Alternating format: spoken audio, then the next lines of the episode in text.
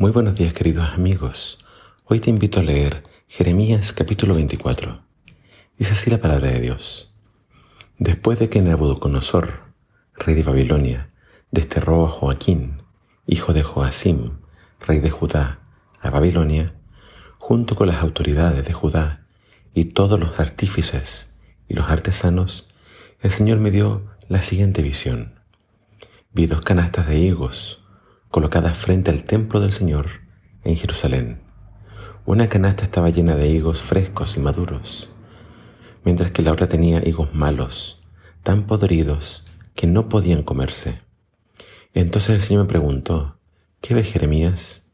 Higos contesté, algunos muy buenos y otros muy malos, tan podridos que no pueden comerse.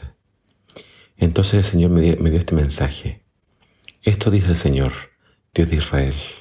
Los higos buenos representan a los desterrados que yo envié de Judá a la tierra de los babilonios. Velaré por ellos, los cuidaré y los traeré, traeré de regreso a este lugar. Los edificaré y no los derribaré. Los plantaré y no los desarraigaré. Les daré un corazón que me reconozca como el Señor. Ellos serán mi pueblo y yo seré su Dios porque se volverán a mí de todo corazón. Sin embargo, los higos malos, dijo el Señor, representan al rey Sedequías de Judá, a sus funcionarios, a todo el pueblo que quedó en Jerusalén y a los que viven en Egipto. Los trataré como a higos malos, tan podridos que no pueden comerse. Los haré objeto de horror y un símbolo de maldad para todas las naciones de la tierra. En todos los lugares donde los dispersé serán objeto de desprecio y de burla. Los maldecirán y se mofarán de ellos. Les enviaré guerra, hambre y enfermedad hasta que desaparezcan de la tierra de Israel, tierra que le di a ellos y a sus antepasados.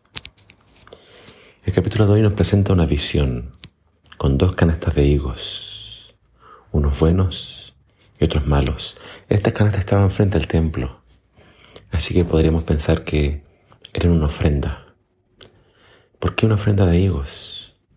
Porque dentro de las ofrendas hay una ofrenda que se conoce como las primicias, es decir, los primeros frutos, lo primero de la tierra, lo mejor. Eh, otras versiones hablan de pruebas, es decir, higos tiernos. Y esa es, la, esa es la comparación, higos tiernos, los primeros, los mejores, los más hermosos y después una segunda canasta con higos pasados, podridos, que no podían comerse. Es interesante que si tú te pones en los zapatos de Israel, vienen a Nabucodonosor una primera vez, se lleva un grupo de deportados, una segunda vez, que es la que menciona ahora, y se lleva a otro grupo de deportados. Quizás los que se van al destierro piensan, pero ¿por qué el Señor me lleva y no me deja? En Jerusalén, en mi tierra. Eh, y en cambio los que se quedan podrían también pensar, oh, nosotros fuimos beneficiados, bendecidos. Pero es todo lo contrario. Dios acá dice que aquellos que fueron llevados al cautiverio, a ellos va a salvar. Y los que se queden, ellos van a perecer. Es decir, bueno, a veces las apariencias engañan.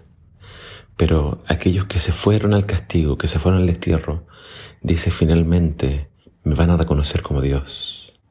Finalmente se van a convertir de todo corazón, se van a arrepentir. Y yo seré su Dios y yo los voy a perdonar, yo los voy a plantar, los voy a establecer. En cambio los que se quedaron, lamentablemente ellos no se van a arrepentir. Y entonces finalmente serán destruidos. Cuando Dios castiga, cuando Dios reprende, es con un propósito, con un objetivo, llevarnos al arrepentimiento. Por tanto, por eso la Biblia dice, no desprecies la disciplina del Señor. La disciplina es algo bueno, es algo que me hace bien. Si no hay disciplina, yo puedo entonces endurecerme, volverme más obstinado en mi maldad, en mi pecado, y finalmente eso me va a llevar a la destrucción. Si Dios te disciplina, si Dios te reprende, sé humilde, acepta la corrección y arrepiéntete. Solo así podrás ser considerado un hijo bueno. Y los higos son uno de los frutos por excelencia de la tierra de Israel, junto con la vid, junto con los olivos. Que tú y yo podemos hacer una ofrenda buena al Señor y no una ofrenda despreciable. Que el Señor te bendiga.